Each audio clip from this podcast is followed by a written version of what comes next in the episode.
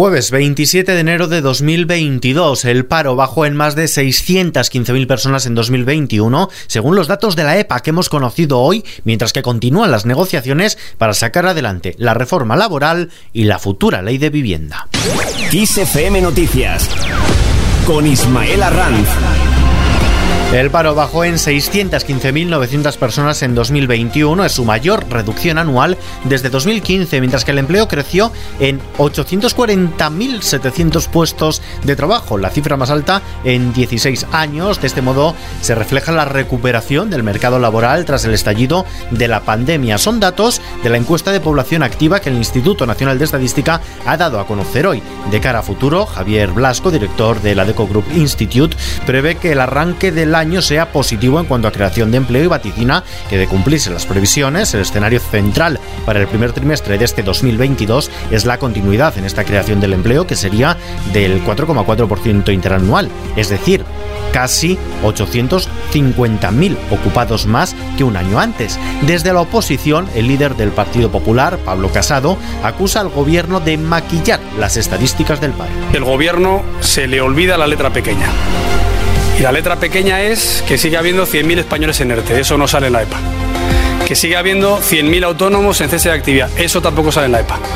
Que hay otros 100.000 españoles que ya ni buscan empleo, eso tampoco sale en la EPA. Por tanto, ya tenemos 300.000 familias que hoy no están contentas. La respuesta por parte del PSOE pues no se ha hecho esperar. Ha llegado en boca del portavoz de la Ejecutiva Socialista. Escuchamos a Felipe Sicilio. Entendemos que al señor Casado no le gusten estos datos que son buenos y que son positivos y que sin duda son fruto de la buena labor del gobierno de coalición. Pero lo que no entendemos es que el señor Casado llegue incluso a negar la realidad. Por eso le invitamos al señor Casado a que deje su negacionismo, pero sobre todo le exigimos al señor Casado que deje el boicot y que deje de bloquear.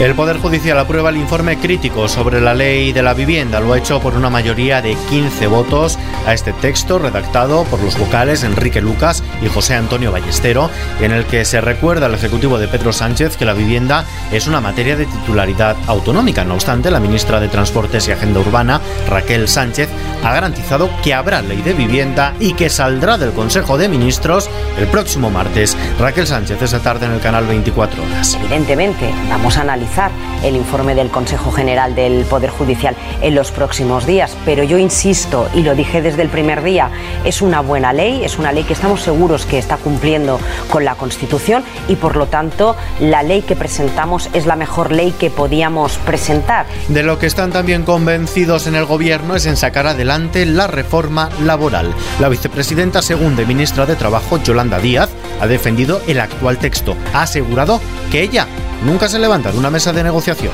De agotar la negociación, porque estoy convencida que esas fuerzas políticas, desde el precepto 1 hasta el último, hasta su última disposición adicional, saben que recupera derechos para los trabajadores y las trabajadoras de nuestro país. Y lo que estoy es respetando una negociación que tengo con unas formaciones políticas, la voy a seguir respetando y desde luego voy a trabajar para que exista acuerdo. ¿Es posible el acuerdo? Sí que es posible. Mientras tanto, en el Congreso, Esquerra Republicana, Bildu, la CUP y el BNG han escenificado un frente común para reafirmar su rechazo a la reforma laboral en caso de que el Gobierno no acepte negociar cambios y mejoras en el decreto ley acordado con la patronal y sindicatos. Jordi Salvador, diputado de Esquerra, Merchas Purúa de Bildu. Las comas que queremos tocar es para mejorar las condiciones de la clase trabajadora. Vamos a mejorar, no queremos quitar lo que se ha conseguido. Estamos en el no porque creemos que esto tiene que cambiar. Primer tratamiento contra la COVID. La Agencia Europea del Medicamento ha recomendado otorgar una autorización de comercialización condicional al medicamento Paxlovid de la compañía Pfizer, por lo que se convertirá en el primer antiviral oral en la Unión Europea para tratar la COVID-19. Noticia que llega en un momento en que Sanidad quiere que los datos epidemiológicos distingan entre hospitalizados por COVID y con COVID. La ministra de Sanidad ha comparecido hoy en el Congreso para dar cuenta de la vacunación en nuestro país. Carolina Darias. Hemos logrado vacunar a todo un país. Entre todos, entre todas, hemos logrado vacunar a todo un país. Hoy podemos afirmar que se ha vacunado con pauta completa a 38.2 millones de personas en España. Esto es un 90,7% de la población de más de 12 años. En el ámbito sanitario, hoy hemos tenido también dos buenas noticias. La primera, el hallazgo de un nuevo marcador para detectar precozmente el cáncer de páncreas que podría detectarse en sus estadios iniciales con tan solo un análisis de sangre. Se trata de un nuevo marcador tumoral. La segunda, la vacuna contra el VIH de Moderna de ARN mensajero que comenzará sus ensayos con humanos esta misma semana. En la bolsa el IBEX 35 ha subido un punto porcentual este jueves, recuperado la cota de los 8.700 puntos, animada por el avance de Wall Street, animado también en buena parte por la subida de la banca. El euro cae, se cambia por un dólar con 11 centavos y terminamos en venidor.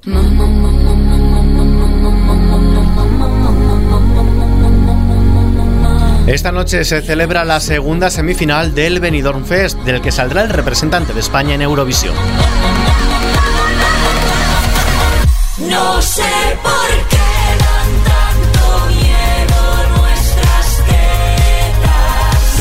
Bandini con esta propuesta y mamá, Raiden con su calle de la llorería, Sara de Op, Gonzalo Hermida, Shane, Marta Sango y Javier Amena luchan por el pase a la final del sábado, donde ya les esperan Chanel, Blanca Paloma, Barry Brava y Tanchungueiras. De momento es todo. Información actualizada 24 horas en los boletines de XFM. Hasta mañana.